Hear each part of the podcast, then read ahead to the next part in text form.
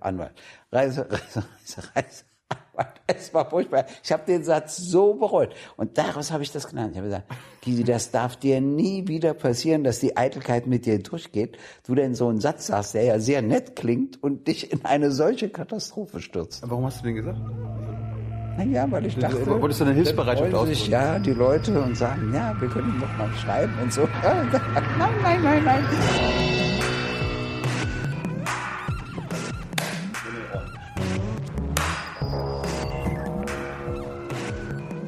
So, eine neue Folge Junge Naiv. Wir sind wieder mal im Bundestag. Und schon wieder Gregor. Tja, er wollte das ja ein zweites Mal. Mach ich's doch halt doch. Erklär mir mal, wieso, bevor das beginnt, du so klatschen musst in zwei Hände. Damit wir das im Nachhinein synchronisieren können. Wieso, dafür muss man klatschen? Reicht doch auch so ein Zeichen. Ja, man braucht ja einen visuellen und einen Audio. Äh, Ah, gut, alles klar. Und so Ich will klatschen. das ja bloß immer erklärt Ja, haben ja. und verstehen. Ich meine, kann ja sein, dass du es. Man Äh, sieht was und man hört was. planst du nach deiner Karriere auch so, so ein Interviewformat? Ja, ich wollte Kameramann werden. Nee, im Ernst, ich kann ja nicht gut fotografieren. Meine Fotos sehen alle doof aus. Mein Sohn, der kann gut fotografieren, deshalb lasse ich ihn das immer machen. Ja, aber kann ja sein, dass du äh, nach der Karriere irgendwie auch Interviews führen willst oder so? Nee, also was ich kann, ich, das ist übrigens auch wichtig im Leben zu lernen, was man kann und was man nicht kann. Man muss auch wissen, was man nicht kann. Zum Beispiel eine Talkshow kann ich nicht. Und weißt du auch warum nicht? Als Gast oder als Gastgeber? Als Gastgeber.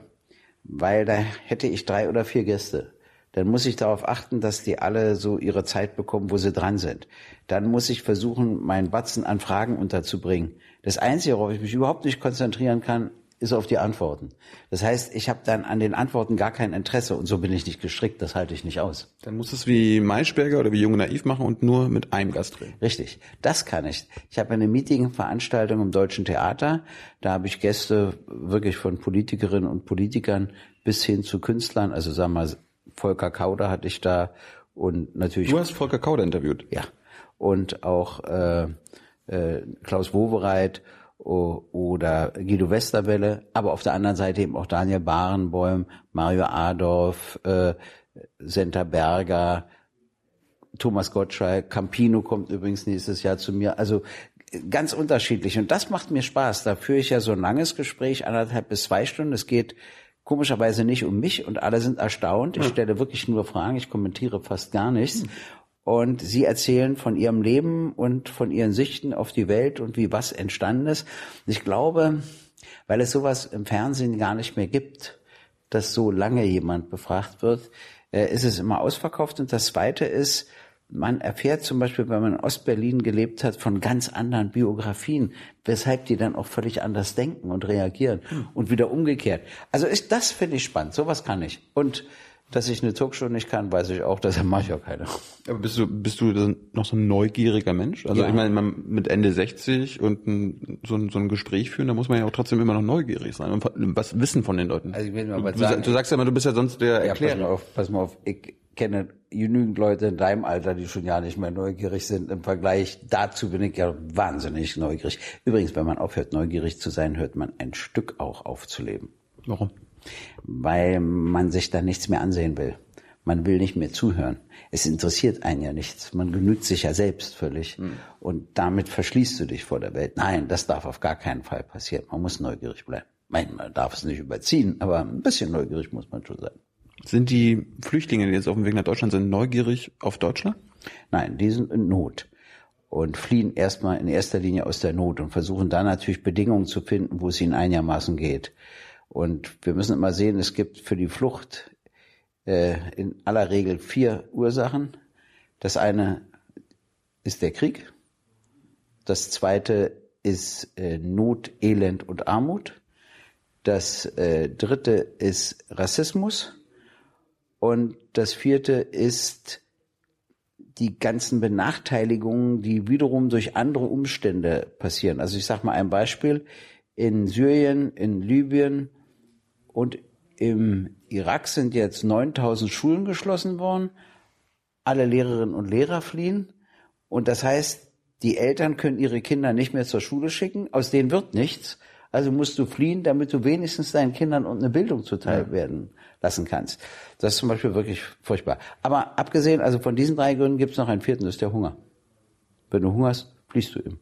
Und äh, ich will Folgendes sagen. Jährlich sterben auf der Erde so in etwa 70 Millionen Menschen, davon 18 Millionen an Hunger. Das ist die häufigste Todesursache, obwohl hm. wir eine Landwirtschaft haben weltweit, die die Menschheit zweimal ernähren könnte. Warum hm. sterben 18 Millionen an Hunger? Sag's uns. Das liegt in erster Linie daran, dass es Konzerne geht, denen ist der Profit wichtiger als die Verhinderung des Hungers. Ich nehme mal ein Beispiel. Die verkaufen Saatgut für Bauern und manipulieren das Saatgut so, dass es sich nicht mehr vermehrt. Und die haben dann kein Geld, die Bauern, um das zu kaufen und dann müssen sie im Hunger. Punkt. Das zweite ist, dass es leider auch in bestimmten Staaten so korrupte Strukturen gibt, dass selbst die Hilfe gar nicht ankommt und so, weil das dann verscherbelt wird etc. Also es gibt mehrere Ursachen, die man bekämpfen muss. Und ich kritisiere ja die Regierungen der reichen Industriestaaten, dass sie dagegen fast nichts tun. Können wir dazu? Hm? Gehören wir dazu als Deutschland? Ja. Äh, wir gehören überhaupt zu denjenigen, die die Mitfluchtursachen setzen. Also ich habe gesagt, Krieg. Wenn Krieg herrscht, was siehst du, da kannst du jeden Tag getötet, verletzt werden und so weiter. Das ist furchtbar, es wird alles zerstört, also fließt du. Äh, und Deutschland ist der drittgrößte Waffenexporteur der Welt. Das heißt, es gibt keinen Krieg, an dem wir nicht mitverdienen. Ich habe Herrn Seibert letztes Mal, letztes Mal gefragt, ob Waffenexporte irgendwas mit äh, Flucht zu tun hat, mit Flüchtlingen. Hat er verneint ja, um, um sie zu rechtfertigen. So. Aber wir liefern zum Beispiel Waffen an Katar und an Saudi-Arabien. Das sind zwei Diktaturen. In Saudi-Arabien wird ausgepeitscht, in Saudi-Arabien steht die Todesstrafe auf Homosexualität. Ich will mal so ein paar Beispiele nennen. Und Saudi-Arabien bombardiert erstens den Jemen, mhm. Auch mit deutschen Waffen. Mhm. Und zweitens ist Saudi Arabien einmarschiert in Bahrain, als die Studenten dort protestierten und hat die Studenten zusammengeschossen. In anderen Ländern bezeichnen wir die dann als Frühling. Ne? Und zu Bahrain äußern wir uns dann nicht, weil das ja ein Land macht, an das wir Waffen verkaufen. Abenteuerlich, wirklich abenteuerlich. Also es gibt Grenzen, die man nicht überschreiten darf, finde ich. Hatten wir ja schon mal das Thema. Ja. Ist es, gibt es diesen Frühling dann unten noch? Oder Nein. ist jetzt schon dunkler Winter? Das ist zumindest später Herbst. Ne? Also wenn du dir jetzt die Situation in Ägypten ansiehst, die wird ja nicht täglich demokratischer, sondern täglich undemokratischer, wenn ich an Journalistinnen und Journalisten, an die vielen Todesstrafen und weiß ich was alles denke. Wenn du dir die Situation in Libyen ansiehst, abenteuerlich, also Gaddafi war schlimm, da müssen wir uns nicht falsch verstehen, aber was jetzt da ist, ist ja noch schlimmer. Du hast ja gar keine Regierung, mit der du verhandeln kannst. Die kommen ja in weite Teile des Landes gar nicht hin.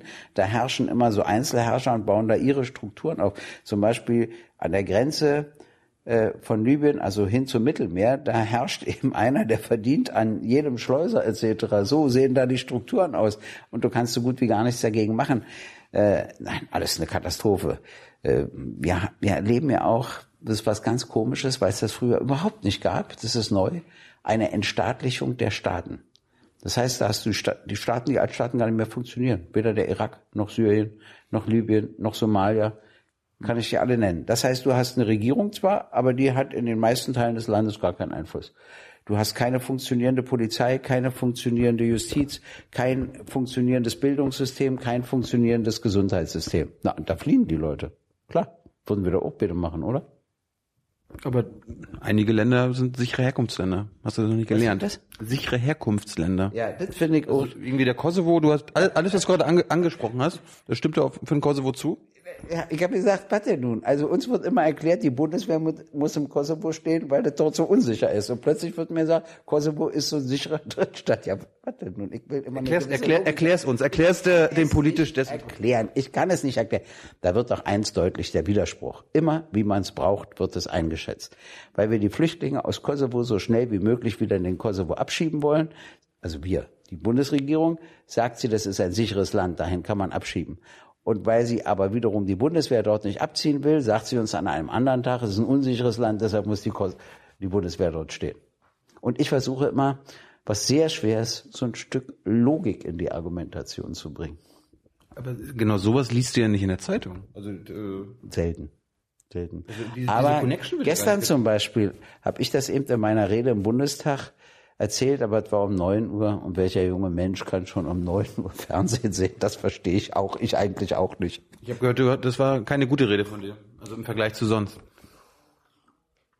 Warst du nicht gut vorbereitet? Nein, nein, das stimmt nicht. Ich war sogar sehr gut vorbereitet. Und ich fand die Rede auch gut. Sie war nur nicht typisch für mich, ah.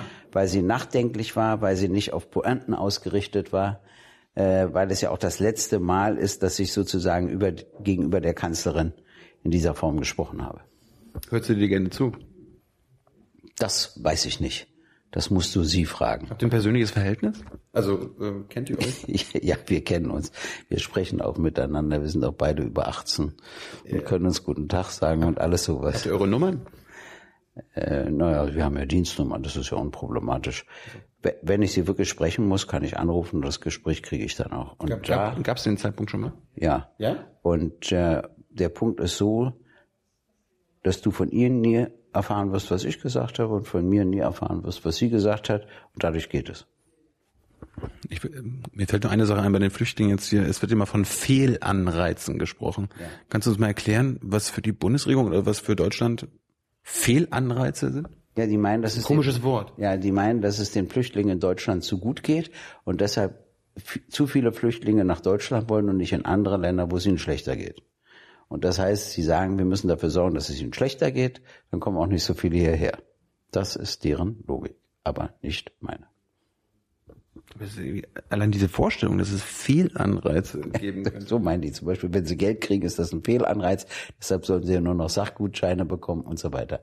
Bloß, was sie immer verkennen, ist, wenn ich wirklich hungere, dann ist mir das erstmal völlig wurscht. Ich haue ab. Wenn ich wirklich im Krieg bin, dann ist mir das völlig wurscht. Dann hau ich ab. Was mich so stört, ist, dass sie nicht, wirklich nicht, nicht mal im Ansatz bereit sind, jetzt ernsthaft etwas gegen die Fluchtursachen zu unternehmen. Also, da müsste ja, man. Also, Bundesregierung sagt, sie werden jetzt vor Ort in Afrika zum Beispiel die Leute von der Flucht abbringen. Das ist Fluchtursachbekämpfung. Ja, äh, die Frage ist wie. Also, was müsste man machen? Erstens müssten wir aufhören, der drittgrößte Waffenexporteur der Welt zu sein. Wir müssten aufhören, an Kriegen zu verdienen. Wenn wir äh, auch international dafür eintreten, wäre das schon ein großer Fortschritt. Zweitens, Syrien. Was machen wir denn nun in Syrien? Also Assad ist höchst unsympathisch, gar nicht die Frage. Der verletzt Menschenrechte, alles Mögliche. Wir müssen trotzdem mit ihm reden. Das hat doch alles keinen Sinn. Frieden hat Vorrang vor der Abneigung gegenüber einer Person. Dazu ist er auch zu stark. Russland unterstützt ihn ja auch. Die Amerikaner unterstützen die anderen. Dadurch haben sie zunächst auch wieder den islamischen Staat mit unterstützt, was sie jetzt natürlich wieder bereuen. Also es ist äh, alles ja auch völlig durcheinander und verquer. Das ist das eine. Das zweite, was man machen muss, Hunger bekämpfen. Ernsthaft mal die Konzerne benennen, die da eine völlig falsche Profitstruktur an den Tag legen, bloß um zu verdienen und der Hunger ist ihnen egal. Warum macht das die Kanzlerin nicht? Hm. Warum machen das die anderen nicht? Das dritte ist. Äh, warum nicht?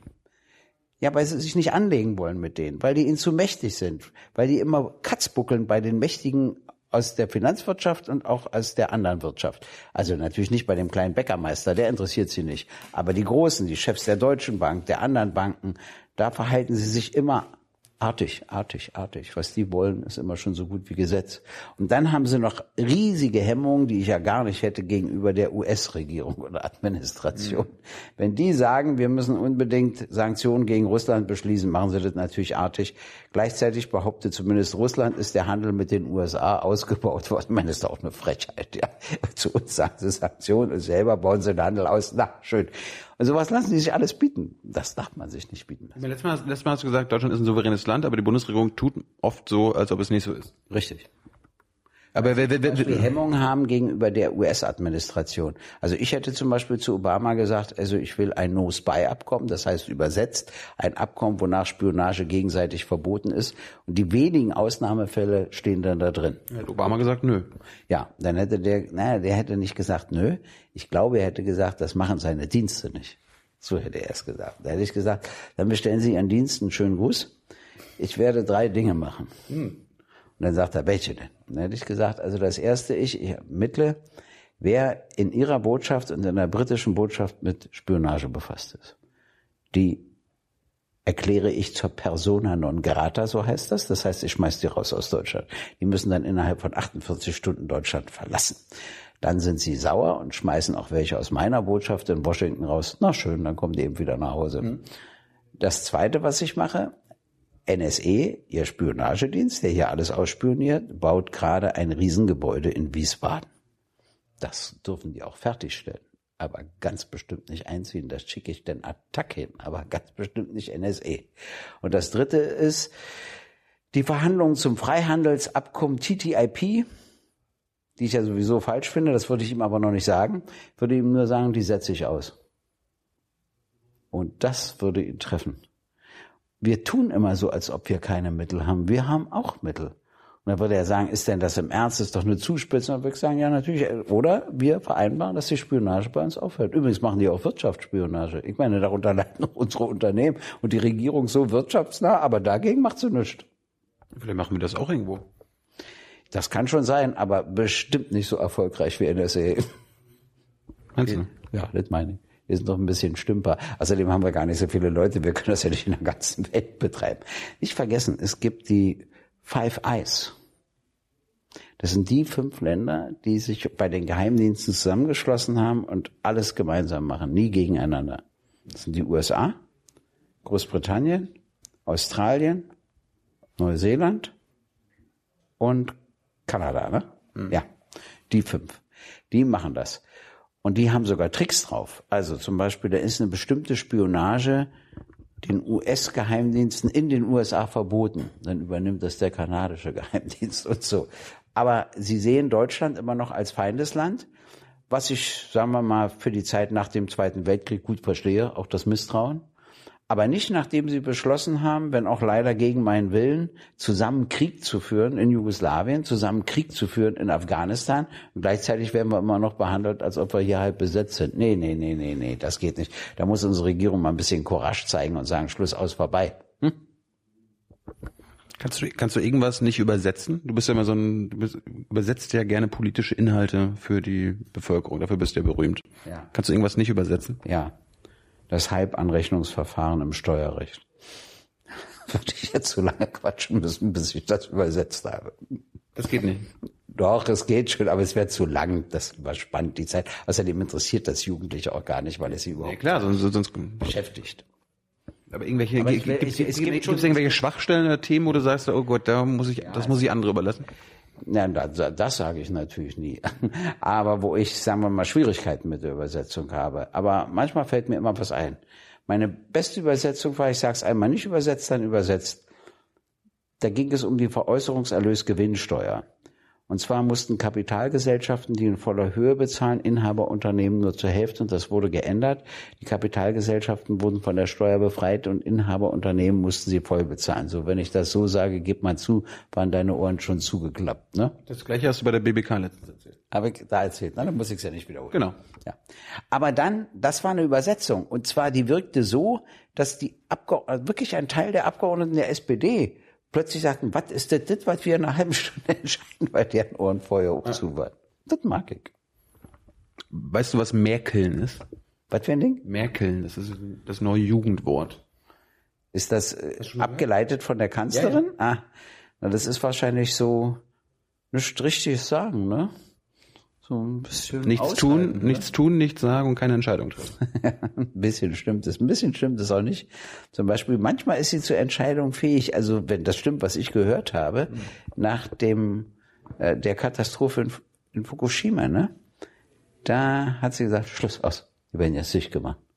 Aber plötzlich kann sie dann auch mal so eine Entscheidung treffen und die durchsetzen. Aber oft stimmt es natürlich, was man unter Merkel versteht. Gibt es Gibt es es auch Gisin?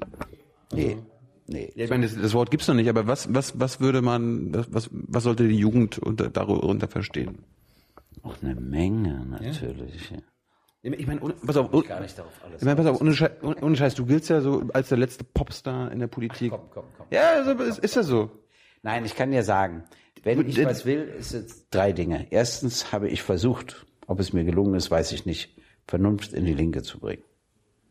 Zweitens habe ich versucht, versucht, versucht. versucht. Zweitens habe ich versucht zu widerlegen die These, wonach nur derjenige seriös ist, also ernst zu nehmen ist, der langweilig ist. Ich wollte, dass man sieht, dass man Leidenschaft entwickeln kann, auch in der Politik. Trotzdem muss Humor nicht fehlen.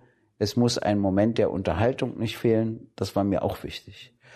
Und drittens streite ich für eine andere politische Kultur. Meines Erachtens haben viele die repräsentative Demokratie in ihrem Wesen noch gar nicht richtig verstanden. Das Wesen besteht darin zu akzeptieren, dass es unterschiedliche Interessen gibt. Der Arbeitslose hat ein anderes Interesse als der Chef einer Bank. Das ist klar. Mhm. Jetzt muss ich es nicht so extrem treiben. Mhm. Wenn es unterschiedliche Interessen gibt, müssen sich die unterschiedlichen Interessen auch im Parlament widerspiegeln. Deshalb will ich keinen Bundestag ohne Union weil dann konservative Interessen sich dort nicht widerspiegeln. Ich meine, die Fraktion könnte viel kleiner sein, damit hier keine Missverständnisse aufkommen. Aber da sein soll sie. Und ich will auch keinen Bundestag ohne Linke, weil die Interessen vertritt, die von anderen nicht vertreten werden. Und ich glaube, dass es noch zu viele in der Union gibt, die sich wünschen, einen Bundestag ohne Linke, die also nicht verstanden haben, dass das Wesen des Parlaments daran besteht, dass unterschiedliche Interessen vertreten werden. Das, das war doch jetzt mal eine schöne Erklärung. Ne? Ja. Du, du, sagst immer, die Menschen, es gibt oft Ängste und es sind oft abstrakte Ängste. Gibt es auch bei Interessen, gibt es da auch persönliche Interessen und abstrakte Interessen der Bevölkerung? Ja, klar. Also die persönlichen Interessen gibt's immer. Das ist immer dann, wenn du jemanden schaden willst oder jemandem helfen willst oder dir selber helfen willst, dass du das dann, deine Beziehung, deine Kontakte versuchst irgendwie auszunutzen. Und das Zweite ist bei abstrakt, dass du in einem politischen Sinne sagst, wenn A und B passiert, dann erreiche ich C und D. Und wenn das nicht passiert, erreiche ich das nicht. Also weiß ich weiß, dass du zum Beispiel, das ist verführerisch, da muss man höllisch aufpassen, weil das überhaupt nicht mein Ansatz ist, dass du als Linker dir wünschen kannst, dass es den Leuten schlecht geht, damit du dann stärker gewählt wirst. Das ist ja. so ein abstrakter Wunsch, habe ich nie. Dann wäre ich lieber nicht gewählt, Hauptsache es geht ihnen gut. Also, weil ich ja für reale Veränderung stehe.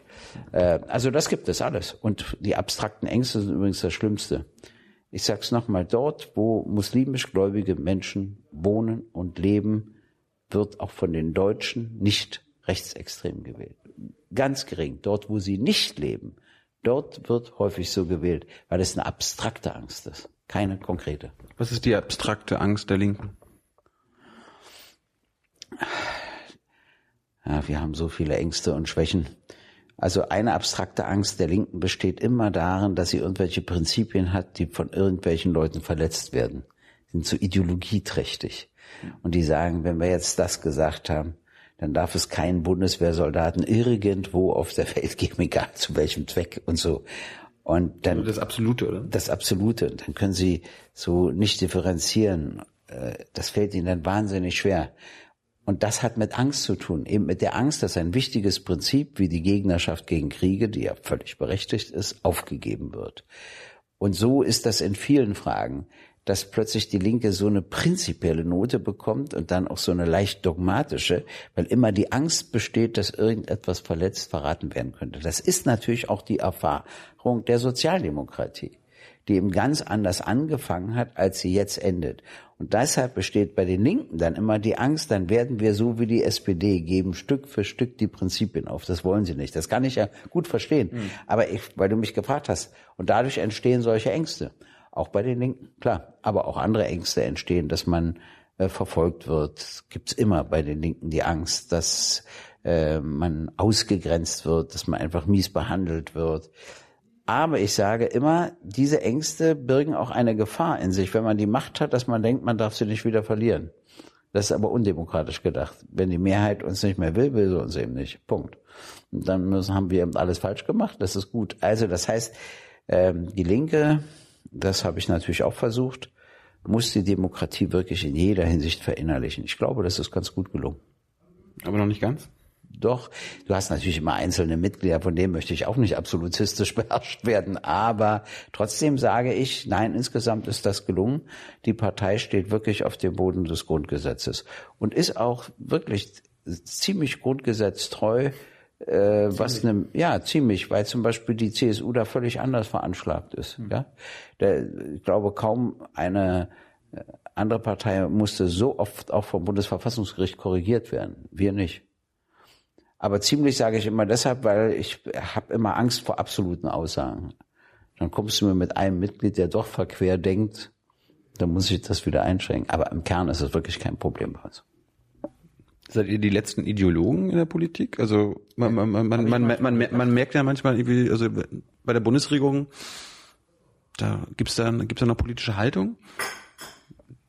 Ja, Und zwar habe ich das auch gedacht, dass wir eigentlich die letzten Ideologen sind, habe ich mich schwer getäuscht. Schäuble ist sowas von ideologisch, das hätte ich vorher gar nicht gedacht. Weil er die linke griechische Regierung nicht will, nimmt er in Kauf, das Land kaputt zu machen, was übrigens bedeutet, dass wir dann 27 Prozent ihrer Schulden bezahlen müssen. Selbst das war ihm egal. Aber, hat, aber er hat auch seine Politik nicht geändert, als die Syriza an die Macht kam. Die war doch genau schon vorher, mit der ja. anderen Regierung vorher. Ja, aber ein bisschen andere Wege natürlich. Er ist ja, glaube ich, ein Anhänger von Kerneuropa und will den Süden loswerden aus dem Euro. Mhm. Das die Politik betreibt er auch gegenüber Spanien, Portugal und so weiter, aber auch gegenüber Griechenland. Aber trotzdem, er wurde ja in dieser Phase härter. Er war ja im Unterschied zu anderen kaum kompromissbereit. Und das war, glaube ich, ideologisch geprägt. Es war nicht logisch. Aus der Sicht eines Bundesfinanzministers hätte er sich in dem einen und in dem anderen Fall auch anders verhalten müssen. Hat er aber nicht. Oder so gut wie nicht. Ja, gut, Schäuble hat eine Ideologie. Gibt's, hat, hat die Kanzlerin noch eine? Nein, das glaube ich nicht. Äh, die Kanzlerin geht dann nach anderen Maßstäben. Also sie hat natürlich eine Emotionalität, sie hat ein Grundgefühl und äh, sie hat ein Gefühl für Mehrheiten. Sie weiß, glaube ich, ganz gut, wie sie welche Teile der Bevölkerung gewinnt.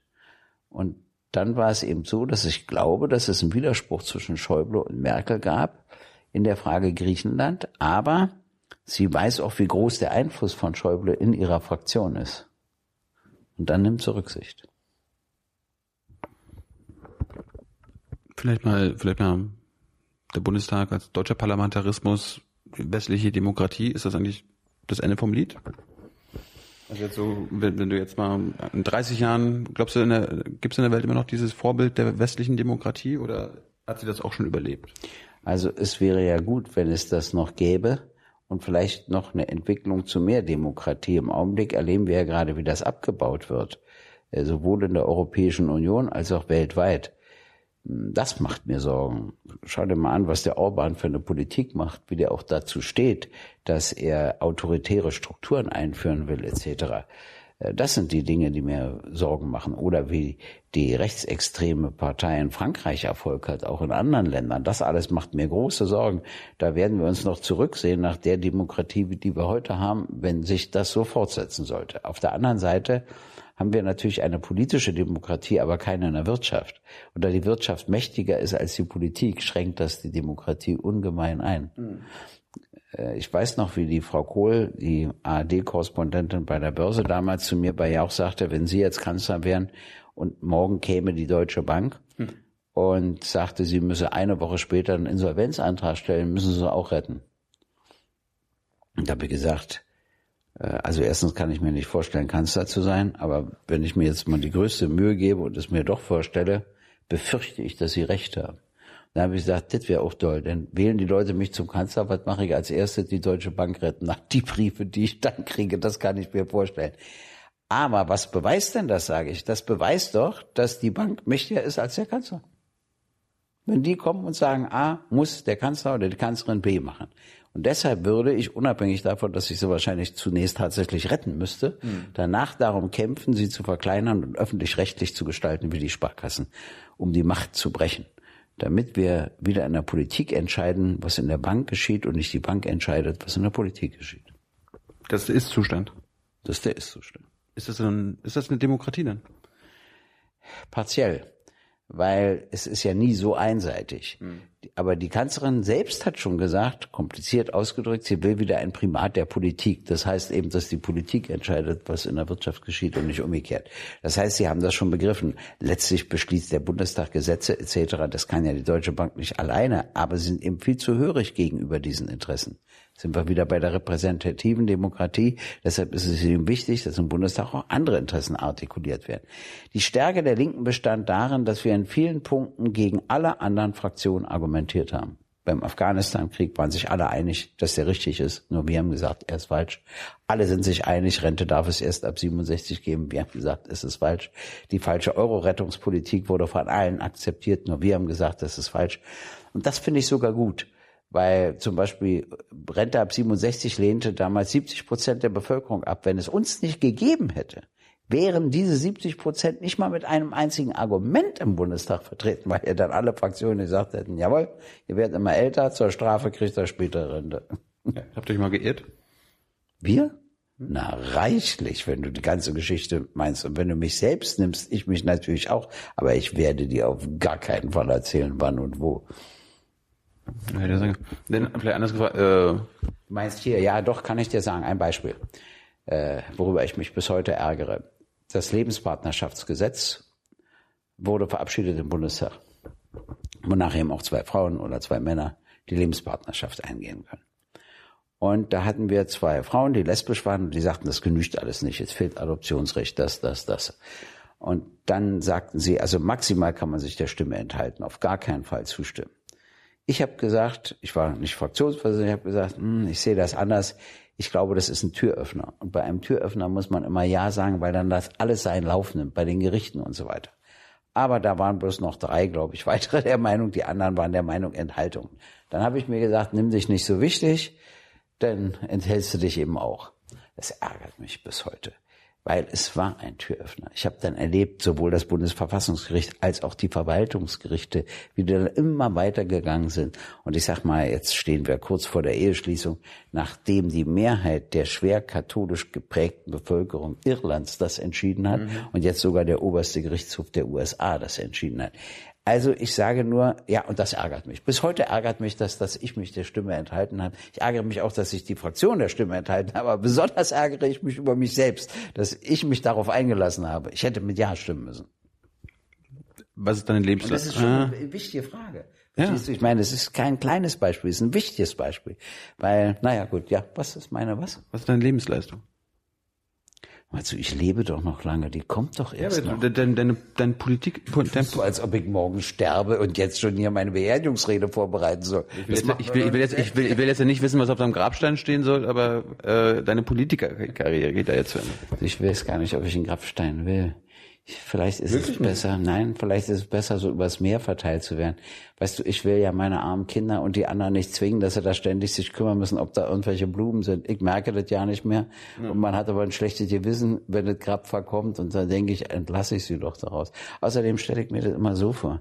Ich möchte ja dann nicht als ohne reingeschmissen werden, sondern die sollen die aufschreiben und die Asche verstreuen. Und in dem Moment muss es eine Windböe geben. Auf, auf, auf welchem Meer? bisschen, hm, das Ostsee zum Beispiel ist doch nicht schlecht. Ne? Nein, also jetzt im Ernst, über Lebensleistung will ich jetzt überhaupt noch gar nicht reden. Ähm, was ich, In deiner Politikerkarriere. Du hast selbst gesagt, du willst auf den Zenit und jetzt geht's nur noch abwärts. nein, ich habe nicht gesagt, ich, ich bin in meinem Ansehen auf dem Zenit. Das heißt ja nicht, dass ich es wirklich im realen Leben bin.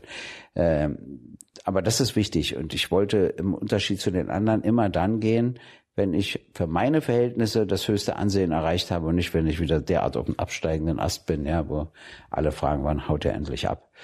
Äh, aber die, die nächste Frage ist schwer.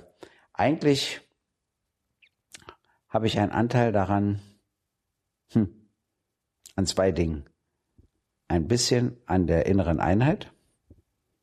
Die hätte es für größere Teile nicht gegeben ohne meine Partei und nicht ohne, dass ich daran so einen Anteil hatte. Und das zweite ist die europäische Normalisierung Deutschlands. Eine Partei links von der Sozialdemokratie war in der alten Bundesrepublik Deutschland im Bundestag völlig undenkbar. Sie war in Frankreich normal, in Italien normal, in Spanien normal, aber in Frankreich, äh, Quatsch, aber in Deutschland völlig undenkbar. Und ich glaube, dass ich einen Anteil daran habe, dass heute viele in Deutschland sagen, hm, ich will die zwar nicht, aber es ist gut, dass es sie auch gibt im Bundestag. Das ist etwas, was noch vor über 20 Jahren fast undenkbar war. Das reicht doch, oder? Bist du eigentlich Sozialist? Ja. Aber demokratischer Sozialist. Das heißt, für mich kommt eine autoritäre sozialistische Struktur unter keinen Bedingungen mehr in Frage. Ich frage, du hast letztes Mal gesagt, als du Vorsitzender der PDS wurdest, da war du, warst du aber eher so ein, so ein Anwalt der PDS, weil du dich um die kümmern wolltest. Hätte sein können, dass du jetzt quasi auch so ein Anwalt der Sozialisten bist, aber kein wirklicher. Ja, das kann sein, aber selbst wenn ich Anwalt bin, kann ich ja einer sein. Ich muss dann keiner sein, aber ich kann einer sein. Und ich bin einer. Und zwar Ich weiß ganz genau, was der Kapitalismus kann. Das ist ein großer Fehler der Linken, das nicht zu sehen. Er kann eine funktionierende Wirtschaft hervorbringen. Er kann demokratische Strukturen hervorbringen. Muss nicht, aber kann. Äh, er kann gigantische Leistungen in der Technik, auch in der Wissenschaft und Forschung hervorbringen. Er kann übrigens auch tolle Leistungen in der Kunst und Kultur hervorbringen, die sich zwar kritisch mit ihm auseinandersetzen, aber er bringt sie ja hervor. Und dann gibt es die Katastrophen im Kapitalismus. Das eine ist, dass an Kriegen zu viel verdient werden, dass es zu viele wirtschaftliche Interessen an Kriegen gibt, deshalb hören die nicht auf. Das zweite ist, das, was ich vorhin gesagt habe, dass zu viel selbst am Hunger verdient wird, deshalb hört der Hungertod nicht auf. Das Dritte ist, dass es doch schwere wirtschaftliche Interessen gibt, die gegen die ökologische Nachhaltigkeit sprechen, so dass wir nicht wirklich vorankommen auf diesem Gebiet. Das Vierte ist, dass er unfähig ist, eine soziale Gerechtigkeit herzustellen. Er produziert in immer weniger Händen immer mehr Reichtum und verbreitet auf der anderen Seite die Armut. Und wegen all dieser Dinge bin ich demokratischer Sozialist. Da ich aber weiß, was der Kapitalismus kann, will ich die Teile, die er kann, übernehmen nicht etwa kaputt machen. Ein Problem des Staatssozialismus bestand zum Beispiel daran, dass seine Wirtschaft nie funktioniert hat. Die Arbeitsproduktivität war in der DDR immer um 40 Prozent niedriger als in der Bundesrepublik und so weiter. Es hat mal einer jetzt gesprochen zu mir und hat gesagt, das war ein diktatorischer Sozialstaat. Hm. Das finde ich keine schlechte Formulierung. Das diktatorisch stimmt, aber der Sozialstaat stimmt auch. Und zwar, weil es eine umgekehrte, äh, eine umgekehrte Gesellschaftspolitik gab. Der, beim Zugang zur Bildung gab es niemals eine soziale Ausgrenzung, leider gelegentlich eine politische, aber niemals eine soziale. Und sie haben die Bildung, die Kunst und Kultur und den öffentlichen Nahverkehr so organisiert, dass jede und jeder daran teilnehmen konnte. Selbst die Mindestrentnerin konnte sich eine Karte für die Oper leisten oder für ein Konzert leisten und den öffentlichen Nahverkehr leisten. Und da habe ich gemerkt, als ich das erste Mal nach dem 13. August 1961 im Westen war, das, das war in Paris, dass da alles genau umgekehrt war. Das Auto war relativ billig, der Fernseher war relativ billig, aber wenn ich mit der Metro einmal in, zum Louvre fuhr und dann noch den Eintritt bezahlt hatte, war ich pleite. Das erzählt, ja. Und das wäre eben in der DDR alles genau umgekehrt gewesen. Das ist zum Beispiel eine Frage, die mich wirklich bewegt. Deshalb, also deshalb ich, finde ich eine schöne Formulierung. Ähm, ein diktatorischer Sozialstaat, da ist was dran. Was ist Deutschland? Also ich sag mal, wir sind ein kapitalistischer Staat, der aber noch durch die Geschichte, äh, als es die Auseinandersetzung mit der DDR gab und als er versuchte, nicht nur demokratischer zu sein als die DDR, da hat er ja schon nach 24 Stunden gewonnen, aber versuchte auch sozialer zu sein als die DDR, was sehr schwer war. Dadurch ist er noch ein bisschen geprägt. Man wird das nicht so schnell los, aber sie wollen es loswerden. Die Agenda 2010 ist die Absage an diese Politik. Also ich sag mal schon, wir haben noch eine demokratische Grundstruktur in der Politik. Äh, es gibt auch noch soziale Abfederungen, die im Vergleich zu anderen Ländern zum Teil besser sind, aber sie werden immer eingeschränkter. Und die Demokratie nimmt auch ab, weil der Lobbyismus in einem Grade zunimmt, den wir uns gar nicht leisten können. Also ich kann sehr viel meckern, aber gleichzeitig, wenn ich mal mein Leben nehme, was ich heute für Möglichkeiten habe zu sagen, zu erzählen, im Bundestag, im Rundfunk, im Fernsehen, bei euch, das ist natürlich mit der DDR-Zeit überhaupt nicht vergleichbar. Insofern ein Gewinn. Angenommen, morgen ist Revolution. Mhm. Bitte der Kapitalismus gibt es den dann immer noch? Also wird er weitergeführt oder sagen die Leute dann so Anarchie oder Back to Socialism? Also ich sage immer, Gewalt ist nie gerechtfertigt, es sei denn, man lebt in einer Diktatur. Ja, wir nehmen mal an, es gibt Revolution ich sage trotzdem mhm. nochmal, Gewalt ist nicht gerechtfertigt, es sei denn, man lebt in einer Diktatur, weil es da kein anderes Mittel gibt. Bei uns müssten wir eigentlich die Transformation der Gesellschaft hinbekommen, indem wir immer mehr eine Mehrheit in der Gesellschaft davon überzeugen. Dafür müssen wir aber noch sehr viel besser werden. Dafür müssen wir noch sehr gut sein. Und dann glaube ich, zumindest solange die Verhältnisse so sind wie heute, dass wir eher eine Transformation hin in eine andere Gesellschaft erleben werden. Aus ökologischen Gründen, aus ökonomischen Gründen, aus sozialen Gründen, aus kulturellen Gründen, aus wissenschaftlichen Gründen. Aber aus, noch aus staatlichen äh, Gründen? Also glaubst du, glaubst du, so ein Nationalstaat wird es am Ende des 21. Jahrhunderts noch geben? Hat das Ding Zukunft? Also die alten Nationalstaaten in Europa alleine haben keine reale Chance weltweit. Dazu sind sie zu schwach. Schon aus ökonomischen Gründen brauchen wir die Europäische Union.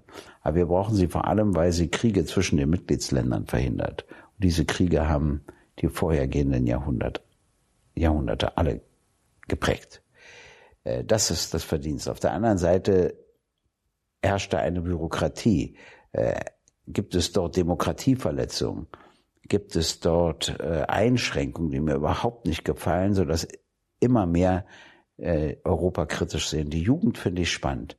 Die Jugend, die wir jetzt haben, ist so europäisch, wie noch keine Generation europäisch war. Und gleichzeitig kotzt sie aber die Art und Weise, wie in Europa Politik gemacht wird, an. Das finde ich beides gut. Kann man absolut pro-europäisch sein, aber anti-EU? Wegen, wegen solchen Sachen? Sehr schwer. Weil wenn ich die EU auflöse, haben wir keine Organisationsstruktur mehr in Europa. Das ist immer das Problem. Ich kann natürlich auch über die UNO kann ich furchtbar herziehen, aber sie auflösen wäre, glaube ich, ein großer Fehler. Also müssen wir um eine andere EU kämpfen. Wir haben das mal genannt Neustart. Das heißt nicht auflösen, sondern innerhalb der EU wirklich zu anderen demokratischen Strukturen kommen. Was zum Beispiel entscheidet das Europäische Parlament, was die Kommission, vieles andere mehr. Hm. Du hast letztes Mal gesagt, dass du sehr eitel bist. Hatte ich deine, also von sehr war keine Rede, das hast du hinzugefügt. Ich habe nur nicht bestritten, auch eitel zu sein. Ja. Nicht so eitel wie ich. Nicht ganz so eitel wie du, aber so in der Nähe. Hatte ich deine Eitelkeit irgendwann mal äh, einen Fehler machen lassen? Ja. Kannst du dir erzählen? Nein. Gibt es politische Fehler durch deine Eitelkeit? Ja, einen. Also einen, den ich mitbekommen habe. Okay. Es ist immer die Frage, beherrschst du deine Eitelkeit oder beherrscht sie dich? Du kannst, eitel zu sein ist nicht schlimm, solange du sie beherrschst. Also dich nicht von ihr leiten lässt, politisch etc. Und ich kenne Leute, das mache ich aber ganz bestimmt nicht, die waren richtig gut, übrigens auch als Künstlerinnen und Künstler, solange sie ihre Eitelkeit beherrscht haben. Und in dem Moment, als die Eitelkeit sie beherrschte, wurden sie schlecht. Ja, mir ist das einmal passiert, ich war das erste Mal im DDR-Fernsehen, das war im November 1989, und da saßen drei aus Ministerien der DDR, die fanden den veröffentlichten Reisegesetzentwurf unter Egon Krenz veröffentlichten Reisegesetzentwurf gut und sagten, ja, so muss man es machen. Und ich war der Vierte in der Runde. Die sagte, nee, das ist völlig halbherzig, das ist naja kein Reisegesetz und so weiter. Und habe dagegen gehalten. Alles soweit in Ordnung. Dann habe ich zum Schluss gesagt, also liebe Fernsehzuschauer, habe ich damals noch gesagt, heute würde ich sagen, liebe Fernsehzuschauerinnen und Fernsehzuschauer, aber damals habe ich wahrscheinlich nur Fernsehzuschauer gesagt. Ähm, ich habe mir überlegt, dass ich die anderen Vorsitzenden der Rechtsanwaltskollegin, wir hatten 15 Kolleginnen, also insgesamt waren wir 15, bitten werde, dass wir zusammen einen Gesetzentwurf erarbeiten, der anders aussieht und den werden wir der Volkskammer schicken und vielleicht gefällt Ihnen ja unser Gesetzentwurf besser. Soweit war es noch gut. Hm. Und dann kam mein katastrophaler Schlusssatz, weil mich die Eitelkeit in dem Moment beherrscht hat. Und ich sagte, und wenn Sie dazu Vorschläge und Ideen haben, können Sie mir gerne Briefe schicken. Jetzt werde ich dir sagen, was die Katastrophe war. Ich hatte am nächsten Tag 6000 Briefe, am übernächsten Tag 6000 Briefe und ich bekam normale Anwaltspost. Und ich wusste nicht mehr, wie soll ich das unterscheiden? Und wenn ich die Anwaltspost nicht rechtzeitig öffne und die Leute verlangen, dass ich ein Rechtsmittel einlege oder sonst was mache, und ich mache das nicht, bin ich Schadenersatz, ich würde heute noch zahlen müssen. Ich war, ich war außer mir. Ich war außer mir. Ich weiß das noch richtig. Dann habe ich so ein paar Anwälte angerufen und die sind auch glücklicherweise gekommen. Dann haben, saßen wir da zehn Advokaten und haben die ganze nach zwei oder drei Nächte gesessen, alle Briefe geöffnet, immer Reise, Reise, Reise, Reise, Anwalt. Reise, Reise, Reise, Reise. Es war furchtbar. Ich habe den Satz so bereut. Und daraus habe ich das genannt. Ich habe gesagt, Gisi, das darf dir nie wieder passieren, dass die Eitelkeit mit dir durchgeht. Du denn so einen Satz sagst, der ja sehr nett klingt und dich in eine solche Katastrophe stürzt. Aber warum hast du den gesagt? Also naja, weil ich dachte, wolltest du eine Hilfsbereitschaft ausdrücken? sich ja die Leute und sagen, ja, wir können ihm noch mal schreiben und so. Nein, nein, nein, nein, das war grottenfalsch. Wenn ich es nicht gesagt hätte, hätten ja auch ein paar geschrieben, ja. aber aber nicht so, nicht Tausende, ja. Und äh, ich verstand das ja auch. Aber dazu, da hätte ich eben eine andere Anschrift angeben müssen. Dann, äh, wenn, dann muss man es wieder richtig machen. Hätte man sagen müssen, und die Briefe schicken Sie bitte an folgende Anschrift. Dann wäre das getrennt gewesen von der Anwaltspost. Aber so war alles zusammen. Furchtbar, furchtbar. Konntest du denen allen helfen? Ich meine, ihr habt sortiert. Ich, ja, ich habe einen wunderbaren Reisegesetzentwurf gemacht, bloß kurz vorher wurde die Mauer geöffnet und damit war der völlig sinnlos. Sinnlose Sachen habe ich öfter in meinem Leben gemacht. Ich habe ein Handbuch geschrieben des Rechtsanwalts. Also ich war der Herausgeber oder die, es, wir waren vier Herausgeber und ich war der Vorsitzende dieses Herausgeberkollektivs. Und ich behaupte, das wäre in der DDR, also für äh, Laien und Juristinnen und Juristen Renner geworden, äh, nicht im Sinne von einem Roman oder so, wo du alles hättest nachsehen können, Scheidung, Strafrecht, immer was man wie wann machen muss, so dass das glaube ich ein vergriffenes Werk geworden wäre. Das Problem ist nur, dieses wunderbare Werk habe ich Wochen zugebracht, wenig Zeit für meinen Sohn gehabt, erschien glaube ich, am 1. Juli 1990 und war damit restlos überflüssig, weil ein paar Monate später das ganze DDR-Recht aufhörte. Mein Gott, habe ich mich geärgert, was ich da für Zeit vertrödelt habe. Aber das gibt's noch, das Handbuch. Ich habe auch eins davon. Finde ich witzig. Sie haben es doch noch erscheinen lassen, haben es Preis gleich runtergesetzt, weil es ja keiner mehr brauchte. Zum Schluss äh, würde ich gerne mal wissen, ich meine, ich habe es ja vorhin schon gesagt, du bist. Aber wisst ihr, das ist wieder wichtig im Leben. Ja. Ich könnte mich ja jetzt noch richtig schwarz darüber ärgern, weil ich ja wirklich viel Zeit vertrödelt habe. Aber nun nehme ich es mit Humor. Aber gehört ja auch mal dazu, Zeit zu vertrödeln. Man muss ja auch lernen. Was ja, aber womit denn? Vertrödel ich die lieber anders. Jetzt, jetzt, jetzt kommen wir mal noch zu Ratschlägen. Äh, ich, ich habe ja gesagt, du, bist ja, giltst ja als Popstar. Kannst du jetzt nicht wehren oder nicht, aber du giltst ja auch als Popstar, äh, jedenfalls auch in der Jugend. Also ich glaube, du bist der Einzige, wo alle, wo Leute Fan von dir sind.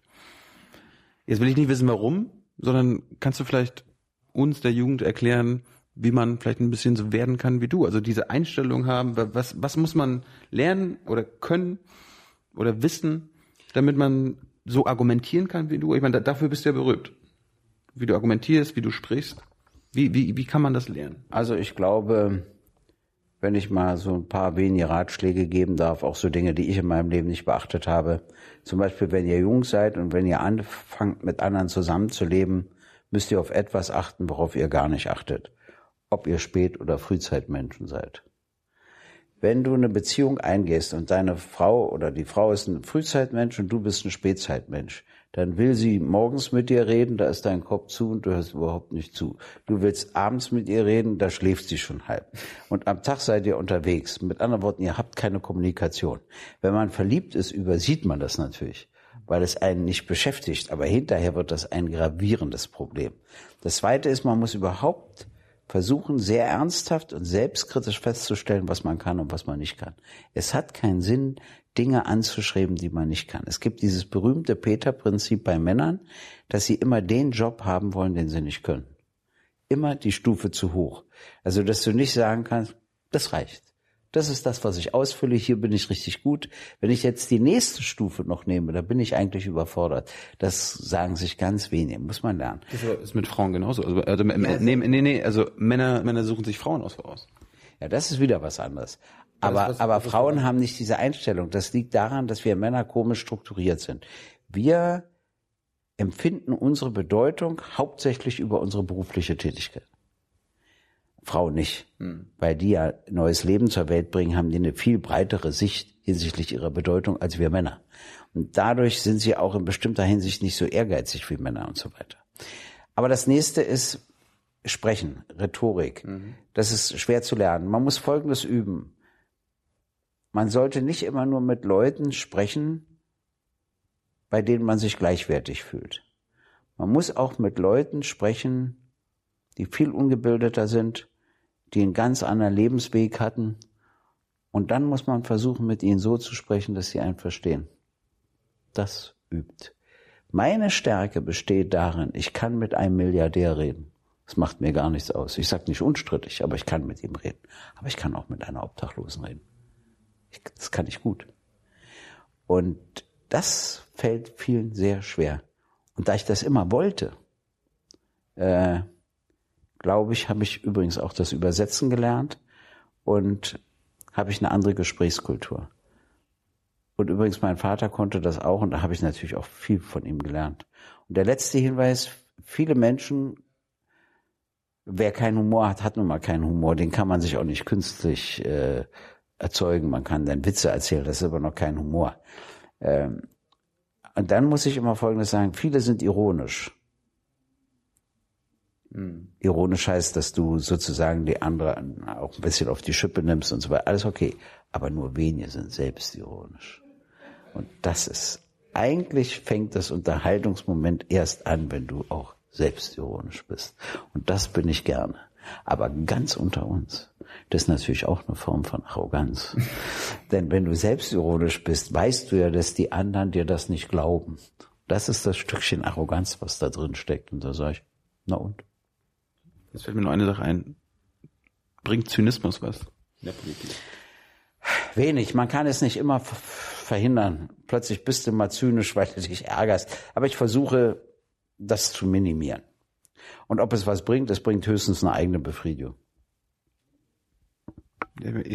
Viele Menschen sind zynisch heutzutage. Ja, da, äh, naja, weil sie, weil das ihrer Erfahrung entspricht. Und ich bin ja ein Zweckoptimist. Sonst hätte ich es ja nie ausgehalten im Bundestag. Bleibst du uns noch unterhalten? Also nach, nach, der, nach der nächsten Wahl? Das weiß ich noch nicht. Das entscheide ich erst nächstes Jahr. Muss ich mal sehen. Entscheidest du das nur alleine oder entscheidet das deine Frau, deine Kinder? Fra also da ich ja zurzeit geschieden bin, äh, entscheidet das natürlich nicht mehr meine geschiedene Frau logischerweise. Aber mit meinen Kindern will ich das schon beraten. Aber ich muss es auch mit der Partei beraten. Und ich muss eben auch sehen, wie ist meine Entwicklung, wie ist die Entwicklung der Partei, der Fraktion. Das kommt dann alles zusammen und dann kann ich das ganz in Ruhe nächstes Jahr entscheiden. Da habe ich mir vorgenommen, das mache ich einfach nicht zu früh. Äh, während meine Entscheidung nicht mehr als Fraktionsvorsitzender jetzt äh, zu kandidieren im Herbst, die war, glaube ich, völlig richtig. Und ich, es gab noch keine Sekunde, in der ich diese Entscheidung bereut hatte. Bis du dann siehst, was Sarah und Dietmar machen. Ja, das kann ja sein, aber dann werde ich es auch nicht bereuen. Dann habe ich es eben mehr nicht gekonnt. Hm. Ich bin trotzdem 67 und versuche einen neuen Lebensabschnitt äh, zu beginnen. Ach, das ist auch noch so eine schöne Lebenslehre von mir. Es gibt Leute, die immer, wenn sie in einen Le neuen Lebensabschnitt kommen, trauern sie dem Vergangenen hinterher. Das ist überhaupt nicht mein Stil. Der ist vorbei. Es gibt einen neuen. Das sollte man versuchen. Dann ist man positiver gestimmt. Aber warum gehst du jetzt nicht in die Rente? Ich meine, Rente mit 67, warum, warum sagst du nicht, ich gehe jetzt ganz weg?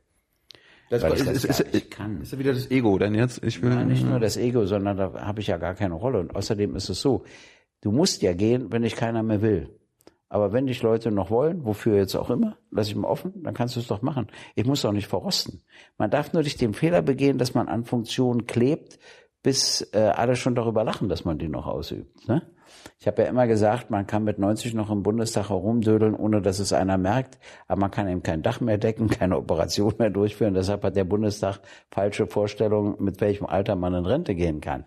Aber du kannst dann eben nicht mehr Fraktionsvorsitzender oder so sein. Nun bin ich 67, fühle mich ja auch relativ fit, aber sage, jetzt ist der richtige Zeitpunkt für einen neuen Lebensabschnitt, aber nicht für einen ohne Arbeit, ohne Kultur, ohne Gespräche, und ich bin natürlich ein politisch denkender und handelnder Mensch und dabei wird es auch bleiben. So dass diejenigen, die mich nicht leiden können, die muss ich leider ärgern. Sie werden immer noch von mir hören.